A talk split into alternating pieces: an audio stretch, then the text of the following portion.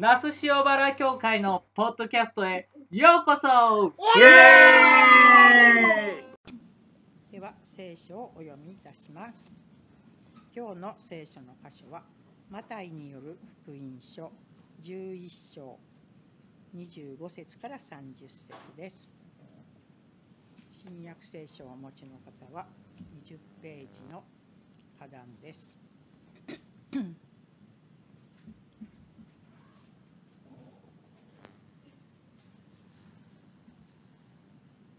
マタイによる福音書11章25節から。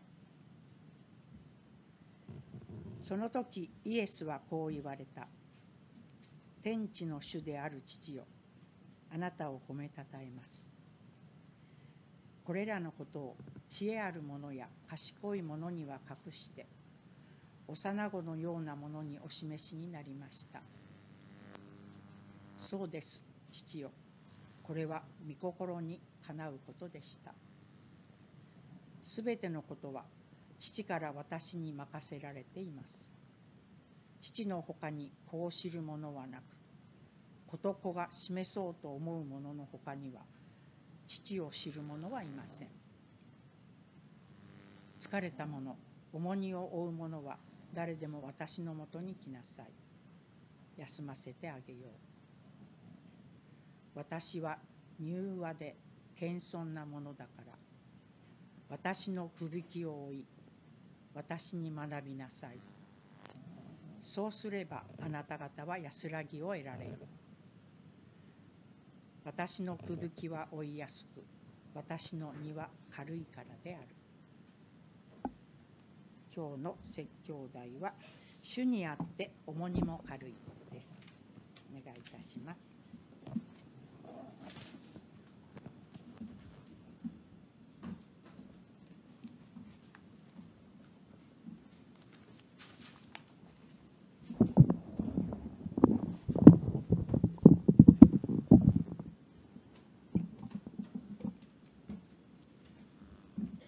えー私たちの中で重荷を背負ってない人は一人もいません So I don't think there's anyone here uh, among us who doesn't have burdens in our lives. 形や種類が違っていても生きるということに必ずついてくるのです家族のこと仕事のこと人間関係のこと体調のこと自分の欲や見栄死の不安さまざまです Maybe they come in different shapes or forms, but they always follow us in life.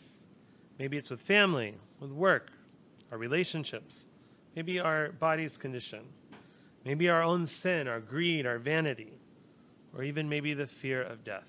Problems always come. それは人との比較によって大きい小さい軽い重いなどと比べられるものではなくその人には重荷なんですそしてその重荷に耐えかねていつも下ろしたい休みたいと私たちはあえいでいます And it's not something we should compare with others. Who has the bigger, the lighter, the heavier, the smaller? Because to that person, it's a burden. It's a burden, and we're always groaning for rest, wanting to put it down because we can't bear the burden alone.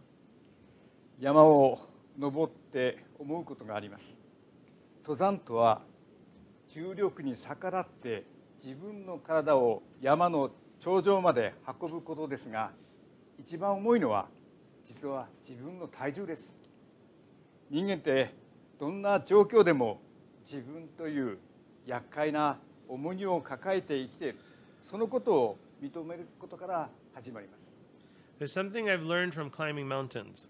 Climbing a mountain means you're carrying your body to the top against gravity. And you usually have a backpack or something, but the heaviest weight is actually your own body. Humans, no matter what our situation, we live with the burden of ourselves. We have to acknowledge that.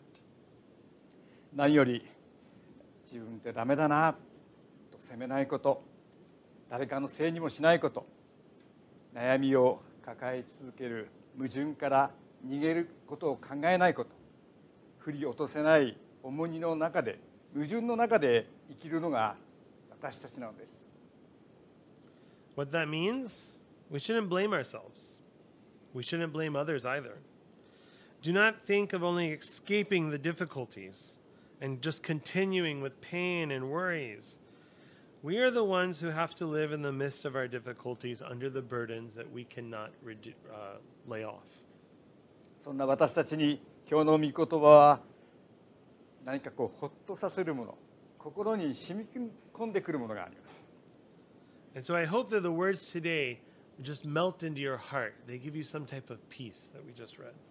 28節疲れた者重荷を負う者は誰でも私のもとに来なさい。休ませてあげよう。29節私は柔和で謙遜なものだから私のくびきを追い私に学びなさい。そうすればあなた方は安らぎを得られる If you are tired from carrying heavy burdens, come to me, and I will give you rest. Take the yoke I give you, put it on your shoulder, and learn from me. I am gentle and humble, and will, you will find rest. This yoke is easy to bear, and this burden is light. This is uh, Matthew 11, 28, 29, 30. 休みたい安らぎたい重荷を下ろしたい慢性的に背負って背負い続けている私たちの願望です We want to rest. We want to un- unburden ourselves. These are our desires, and yet we chronically carry these burdens.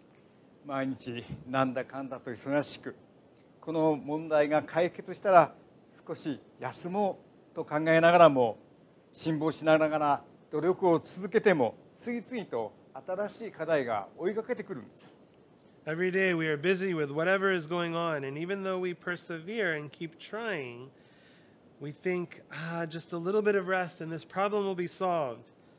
Yet new challenges come again and again. We keep running, and we are here today. 今日まで走り続けている私たち今も昔も私たちが最も欲しいのはお金でもなく健康でもなく心から本当に安らぐことです Why are we running? What do we want? It's not money, not even our health. I think we want peace of mind. たくさんの人たちが今日のこの聖書の言葉を信じて教会の門を叩きました教会の掲示板とかホームページにもやはりこの言葉が一番多く引用されていますでも事実多くの人たちはこの聖句に誘われて教会に来ましたけども同時に失望して多くの人たちが教会から去っていきました The scripture we read today actually is very popular among churches to put on their signs, to put on their bulletins. It's something many people they see when they come to the church and they enter the church and they've been lured into the church, but many of them have left disappointed. キリストを信じればすぐに休んじて荷を下ろせる主に悩みが解決すると思ったのですところが重荷は減るところか教会に来て礼拝しても何も変わらずますます重荷が増えているようにしか思えなかったのです Many people say, I thought as soon as I believed in Jesus Christ, I could rest easy and unburden myself, and all of my burdens and worries would be resolved. Yet when I came to church and I attended the service, nothing changed. In fact, I feel like my burdens increased. どこに問題があったんでしょうか Where's the problem? まず28節もう一度じっくり読んでみましょう疲れた者重荷を負う者は誰でも私のもとに来なさい休ませてあげようこれは原文の順番ではまず私のもとに来なさいという招きが最初そして次に疲れた者重荷を負う者休ませてあげましょうと続きます重荷をなくすとか重荷を下ろさせるとは言っていません重荷を負ったままで休ませると言ってるんです What does verse 28 actually say? Uh, in the original um, Greek, it starts with the invitation, come to me. And then it's followed by the one who has burdens. And then it says, I will give you rest. It doesn't say it'll eliminate your burdens. It doesn't say you will get rid of everything. But it says, with your burdens, Christ will give you rest. 29節私は柔和な柔和で謙遜なものだから私のくびきを追い私に学びなさいそうすればあなた方は安らぎを得られる私のくびきを追いなさいとはありますけれどもどこにも もう重荷を負わなくていいよというふうには書いていません Look at verse 29. It says, Take my yoke, put it on your shoulders, and learn from me. It says that Jesus is gentle and uh, humble, and that we'll find rest. But it doesn't say, Leave your burdens here. I'll take them. You just go ahead and go on your happy day. 人間の私たちが心から休みを得て安らぐのは背負う荷がない負うべき課題がないという形でそこで初めて安らぐのではないからです We don't get rest from our burdens if we think that the job of us is to release them to Jesus. If we just get rid of our burdens, we'll be finally at peace. That's not what Scripture teaches us. この柔和で謙遜なものという言い方はギリシャローマ時代は実は卑屈で弱虫で敗者のという悪い意味のことで使われた言葉でした、まあ、それがイエス・キリストの十字架の死によって徹底してお長みを低くして仕えていく姿勢を受けて積極的に根本的に解決を求める勇気ある姿勢というふうに意味が取り替えられた言葉であります。So for us, the terms meek and humble, um, gentle, they're, they're good words. But actually, at this time, when the scriptures are written in Greek and Roman times, it meant you were weak.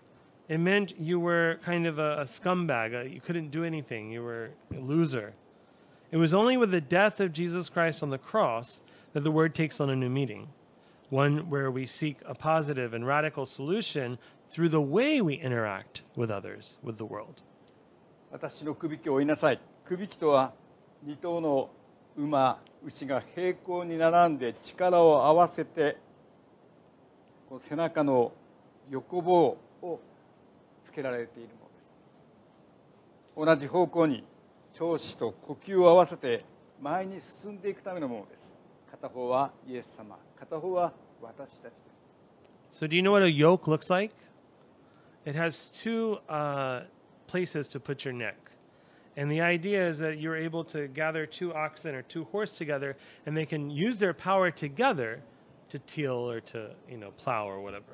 The idea here is that Jesus is saying that he will be on our side and walk with us and give us his power that will come along ours to carry our burdens.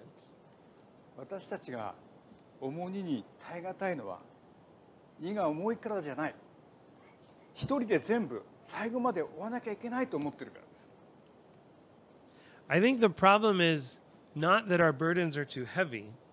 I think the problem is we feel for some reason that we ourselves have to bear them alone. 主は私たちの重荷を全部知っておられるそして招いてくださり私が喜んでくびきを一緒にどこまでも共に担ってあげるからねいつも全力で弾かなくてもいいんだよ私に預け少し休んでもいいんだよその分私がちゃんと最後まで弾いてあげるから安心して預けていいんだよその優しい声を聞いて促されてお任せするんです The Lord knows our burdens. He invites us and says, I'll walk with you with that yoke. I'll gladly carry with you. You don't have to pull with all your might. You can let me help you. Rest a little bit. Yes, you can rest a little bit. I will keep going with you all the way to the end.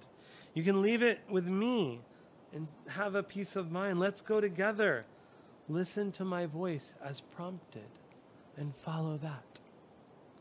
山を登っていますとこのリュックを背負って歩いている姿でその人の登山のレベルが分かりますリュックをしっかりとパッキングして入れて荷の重心を背中のこの真ん中のところに置くんです。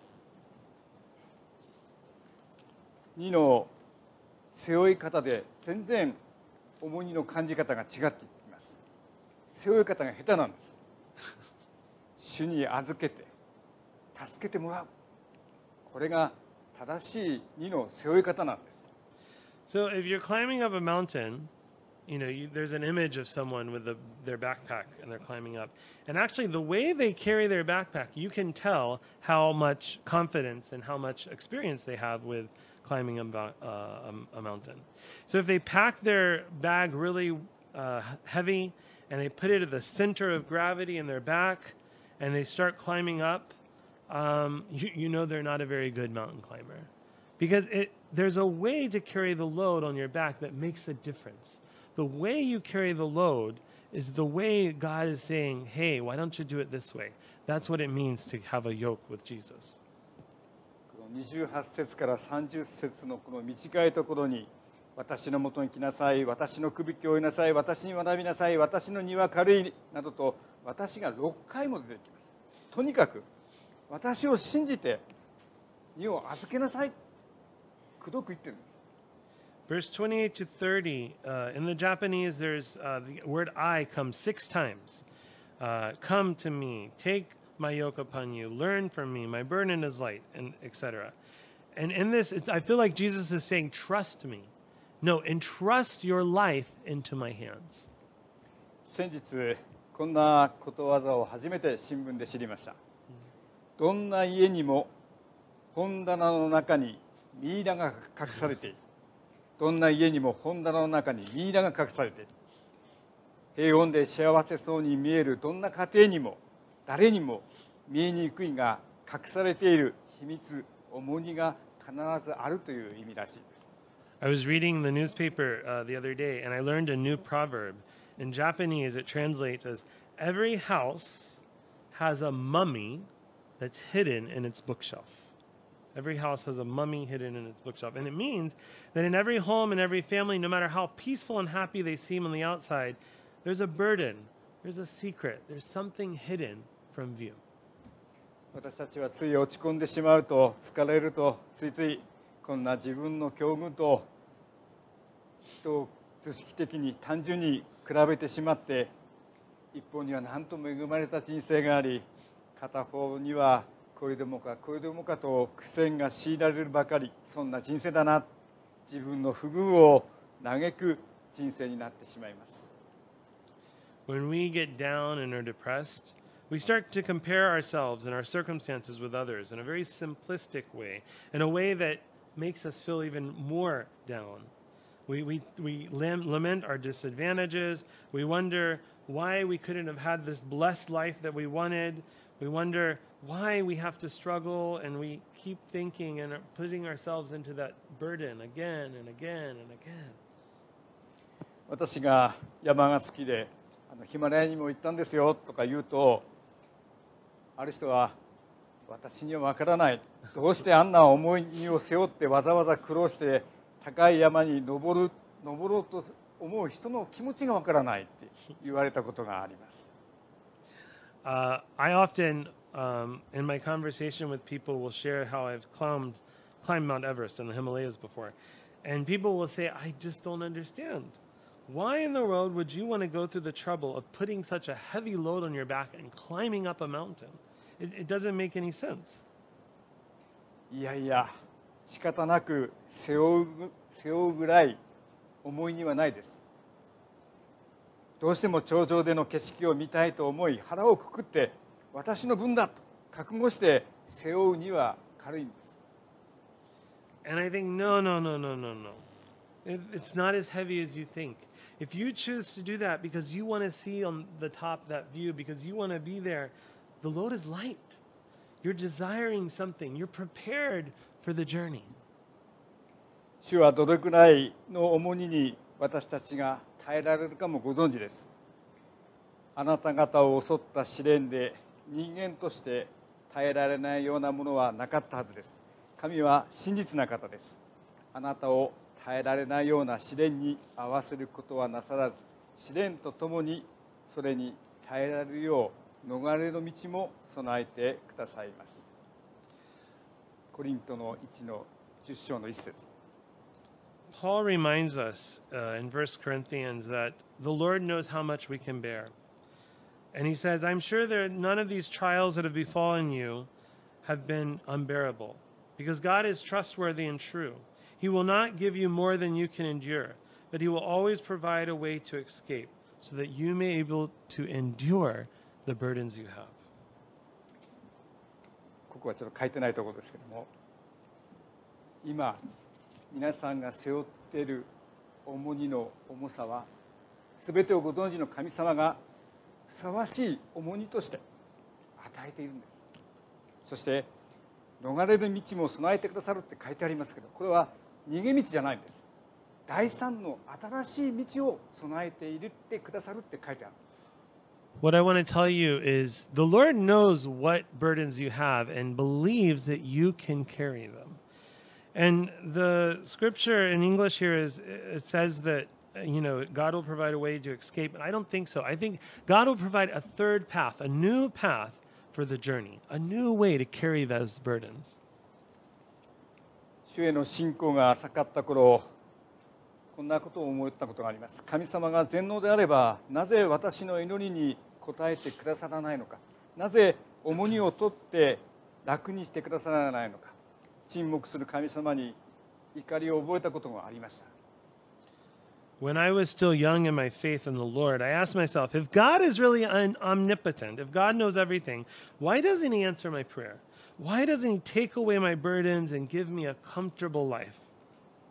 There were times where I was even angry because I felt God was silent. 信仰の成長とともに時間はかかりましたけども祈って叶えられた時祈って叶えられたことも本当少ないんですけども その祈って叶え叶えられた時の喜びよりも祈ってもうどうしても叶えてくださらなかった多くの事柄の中に深い恵みを探せるようになりました As I grew in my faith, and it took a long time, I realized that God was answering my prayers. Sometimes I didn't see, but He was answering my prayers. And the more that I thought about this, the more joy I felt at that time. Because I realized in the struggle, in the place where I didn't understand, in the place where I didn't see, is where I experienced God's mercy. God's mercy was full and ever present. 砕かれて本当に祈るべき言葉をそこで教えられました恵みの重荷という重荷があることを知ったんです す。Although I was crushed, I was taught how to pray. And I learned that there's another burden the burden of grace. 最後にこの今日の最初の25節から27節までのところですけども主の祈り以外に普段にイエス様がどのような祈りをしていたかのを知る貴重な手がかりです So uh, I wanted you to also look at verses um, 25 through 27, because these are um, one of the few places in Scripture where we see the words that Jesus actually prayed, to where we can understand what Jesus thought of prayer.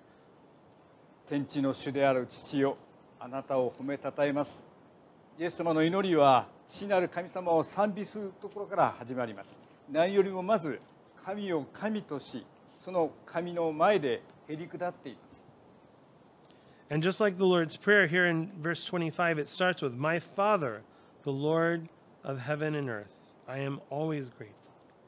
He starts by recognizing that God is God, that God is our Father, and he humbles himself before the Father.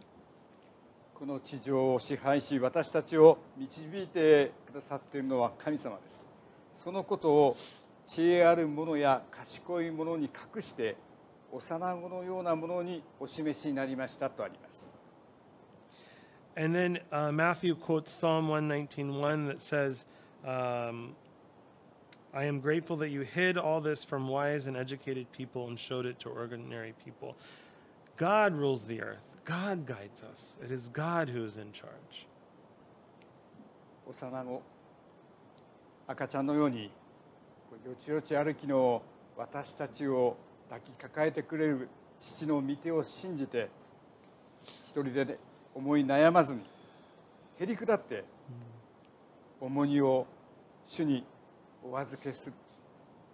その時に主と共に担うくびきは追いやすく私の荷は軽くなるんです。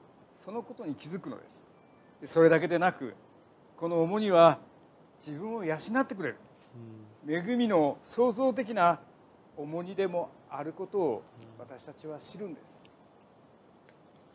We must trust that we are like little kids walking with our Father's hand. That as we waddle along, that God has taken our hand, and we shouldn't be troubled by thinking we're alone. We need to humble ourselves. And we need to seek to understand what does it mean to rely on God to carry our burdens together. It's there that I think we will realize that the yoke we bear is easier and our burdens is lighter because we're with the Lord. Not only that, but I know that through this we will learn grace. The burden of grace will give us such curiosity to what God wants us to go. Will you pray with me? いつも私たちと共にいて私たちの重荷を知り尽くしておられる内なる神様あなたの私のもとに来なさいという招きに心を開きあなたが共にくびきを追ってくださるゆえに諦めずに粘り強く担い続けていく力を私たちにお与えください。担う中で重荷の意味や大事なことに気づかされあなたの深くて大きな計画を心から賛美する時が必ず来ることを信じます。自分の十字架から逃げずに自分の課題から逃げずに背負い切っていく中にあなたが創造的な新しい道を開いてくださることを信じます。イエス様の皆によってお祈りいたします。アーメン。しばらく黙想いたしましょう。